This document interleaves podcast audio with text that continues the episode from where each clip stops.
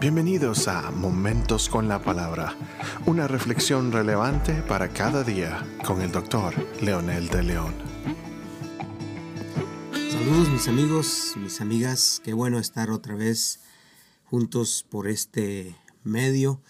Esta vez quiero compartir con ustedes en el libro de Lucas capítulo 9, versículo 23 y 24, que dice la escritura, entonces dijo a la multitud, si alguno de ustedes quiere ser mi seguidor, tiene que abandonar su propia manera de vivir, tomar su cruz cada día y seguirme. Si tratas de aferrarte a la vida, la perderás, pero si entregas tu vida por mi causa, la salvarás.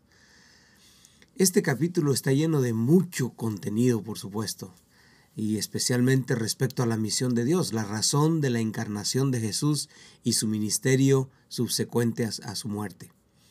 La verdad que es, es un capítulo misional, misionero, misiológico, y es, es tan rico como para eh, describirlo de una manera detallada y poderosa que por supuesto por el tiempo y el espacio no lo hacemos en este medio, pero quizás en el futuro podamos hacerlo.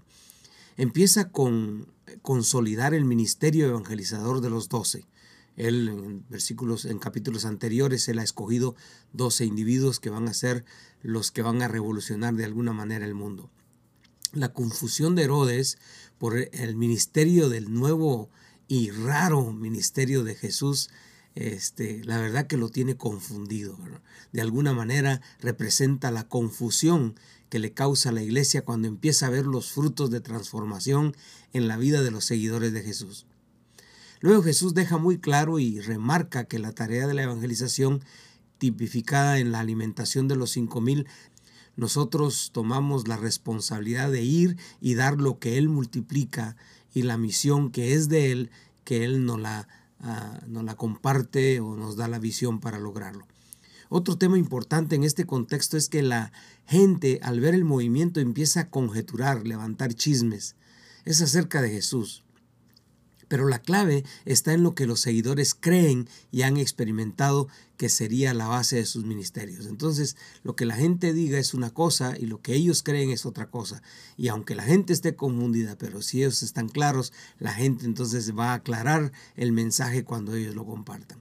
Por último, antes de nuestro texto de hoy, Jesús le declara abiertamente que tiene que sufrir antes de establecer su reino, que su misión final es eh, establecer un nuevo reino, pero para lograrlo tiene que pasar muchos problemas.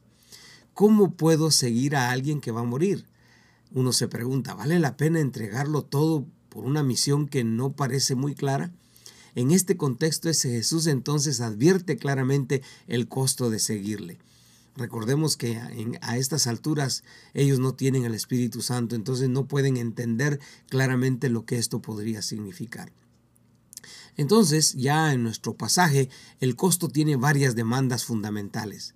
Si cumplo esto, la misión también es mía y podré completarla. Si no cumplo esto, todo lo que diga o haga son sencillamente palabras. En primer lugar, dice negarse a sí mismo. Quizás la mejor manera de ilustrar de manera positiva esta demanda es ver la forma negativa que uno de sus discípulos, a pesar de que ya eh, lo sabía, ya sabía quién era Jesús, lo que Jesús demandaba. Pero esta fue la actitud de Pedro, que más adelante en los capítulos siguientes, Pedro negó a Jesús para salvar su propio pellejo. Sin embargo, en este momento la obra de Jesús en la vida de eh, empoderar a los hombres para la misión no había concluido.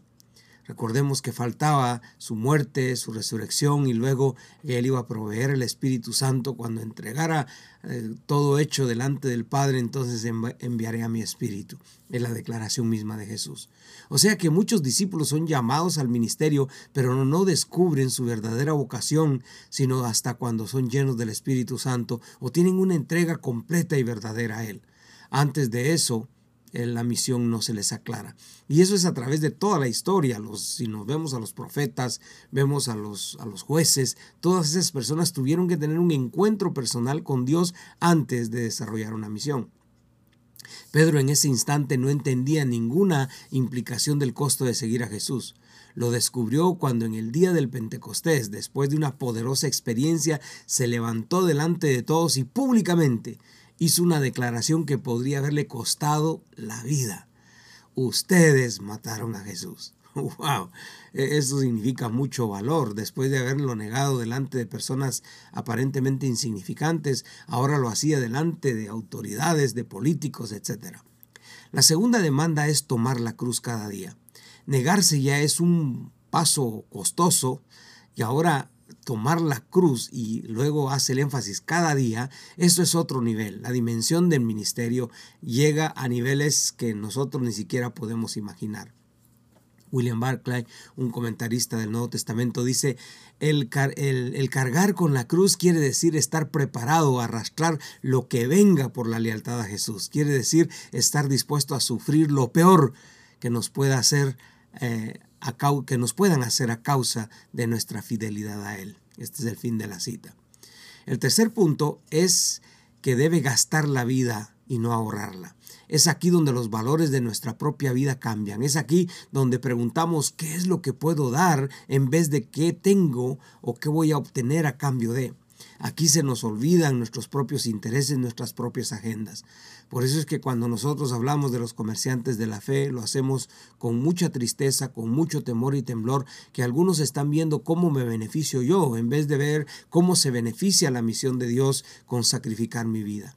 Aquí es donde descubrimos que vivimos para servir.